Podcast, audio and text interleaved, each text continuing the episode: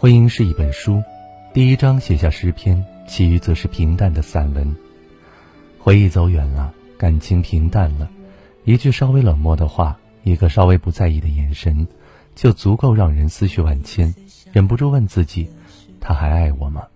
你总是会根据他过去对你是否关心，对你的现在是否重视，去判读对方的心。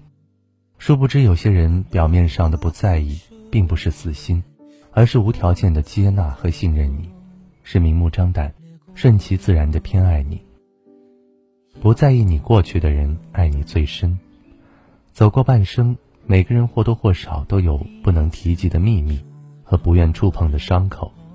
真正爱你的人会理解你的难言之隐，他们往往会选择不在意，去保护你的自尊心，因为他怕过度提及会让你再度伤心。所以他选择陪你一起忘记，让往事随风散去。感情中没有人是无私的，一个能全心全意爱现在的你，不在意过去的人，恰恰是最想守护你的人。不在意你的变化，守你到老的人。有人爱你年轻时的容颜，我却更爱岁月在你脸上刻下的皱纹。有人爱你的笑容。我却爱你全部的喜怒哀乐，在相处中，两个越来越亲密的人，总会看到彼此的全部。用嘴爱你的人，会要求你从外在到性格，永远保持相识之初那般完美；而用心爱你的人，对你的爱，则从来没有条件。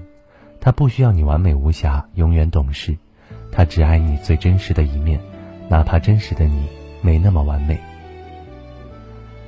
不在意你做自己的人，值得白头。心里有你的人才愿意为了爱，做出妥协。